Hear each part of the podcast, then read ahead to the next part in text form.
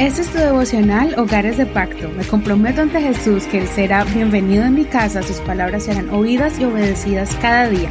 Mi hogar le pertenece a Él. Bendiciones en este hermoso día. Vamos a continuar con nuestro devocional.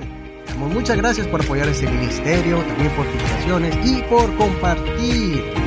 Todavía hay muchas personas que no han conocido este devocional. Cuéntales que pueden recibir una enseñanza todos los días para que llegue a su mente y a su corazón y les ayude a crecer espiritualmente, tanto a ellos de manera individual como a los miembros de su familia.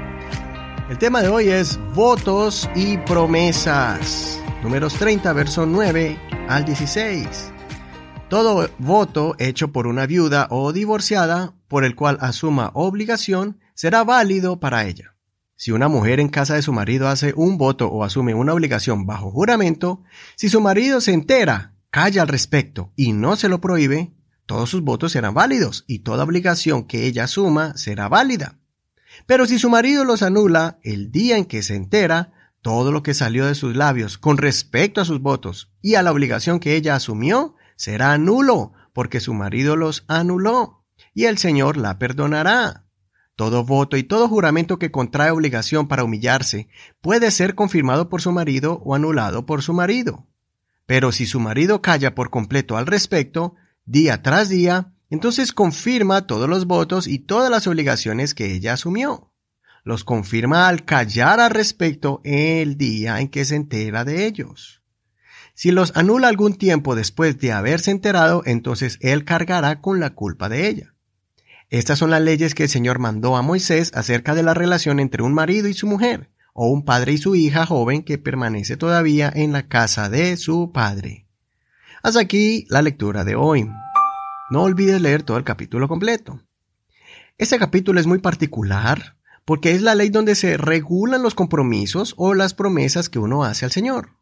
Aquí vemos la importancia de la unidad de estar en un común acuerdo entre los miembros del hogar para hacer un voto al Señor.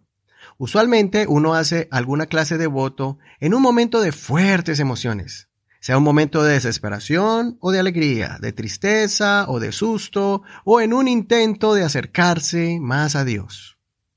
Un voto debe ser algo plenamente analizado y consultado con las personas que viven con usted. Hacer un pacto con Dios o con otra persona con un prójimo, se debe tener en cuenta con alguien de autoridad para que no existan después conflictos por ese voto y, en vez de ser una bendición, se convierta en un tropiezo. El hijo debe consultar con sus padres y la pareja entre su esposo o su esposa. Usualmente los hijos más jóvenes no tienen desarrollado el sentido común. El nivel de madurez es muy relativo dependiendo de la formación de cada persona, pero usualmente los jóvenes necesitan la guianza de los que llevan más tiempo viviendo sobre la Tierra, o sea, los adultos. Las esposas usualmente son más emotivas. A las mujeres sus emociones le pueden jugar una mala pasada al momento de tomar alguna decisión en un arranque de emoción, como lo explicamos al principio. Recordemos el ejemplo de Eva, que escuchó el argumento de la serpiente, moviendo sus emociones y haciéndola pensar que comer del fruto prohibido no era tan malo, sino que al contrario iba a obtener un conocimiento superior. Adán, al parecer, no estaba en ese momento, o estaba presente, pero no dijo nada. Por eso cuando la mujer le trajo el fruto, también lo convenció, y cuando comió del fruto, la Biblia dice que en ese momento se les abrieron los ojos y se dieron cuenta que estaban desnudos. La vergüenza tomó el lugar de la pureza y la, inocencia. El conocimiento del bien y el mal fue adquirido sacrificando la relación íntima con Dios. La desobediencia trajo a sus vidas la muerte, perdiendo el don glorioso de la inmortalidad. Y todo porque Adán afirmó ese voto de desobediencia de Eva con su silencio, al no haber rechazado la invitación de Eva y con su acción también al comer de la fruta. Para bien o para mal, Adán y Eva decidieron hacer un voto en común acuerdo y por eso la muerte vino a ellos. No sabemos a ciencia cierta qué hubiera pasado, pero si Adán hubiera rechazado esa acción de Eva, posiblemente no hubieran perdido su posición delante de Dios.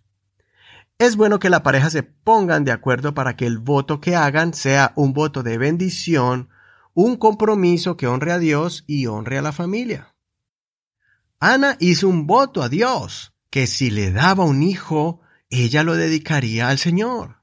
Su esposo respetó su voto y asintió cumplirlo. Por eso, cuando Ana terminó de lactar y criarlo en los primeros años de infancia, cumplió su voto y fue de gran bendición para Ana, su esposo y su familia. Pues Samuel fue un gran instrumento en las manos de Dios. Trajo avivamiento espiritual en Israel y ungió a los dos primeros reyes de Israel, Saúl y David. Cualquier clase de voto de consagración personal o de alguna ofrenda especial, etc., se debe hacer con la persona que es responsable o cabeza del hogar. Eso sí, si prometes un día de ayuno, una ofrenda especial o algo que quieras hacer para Dios, no tardes en cumplirlo. No te apresures para hacer un voto. Mira bien si puedes cumplirlo, pero no te tardes en cumplirlo cuando hayas estado seguro en querer hacerlo cuando llegue el día indicado. Como dice en Eclesiastés capítulo 5, verso 4 al 6. Cuando hagas un voto a Dios no tardes en cumplirlo, porque Él no se complace en los necios. Cumple lo que prometes. Mejor es que no prometas que prometas y no cumplas. No dejes que tu boca te haga pecar ni digas delante del mensajero que fue un error. ¿Por qué habrá de airarse Dios a causa de tu voz y destruir la obra de tus manos? Soy tu amigo y hermano Eduardo Rodríguez. Que el Señor escuche tu oración y reciba tus votos.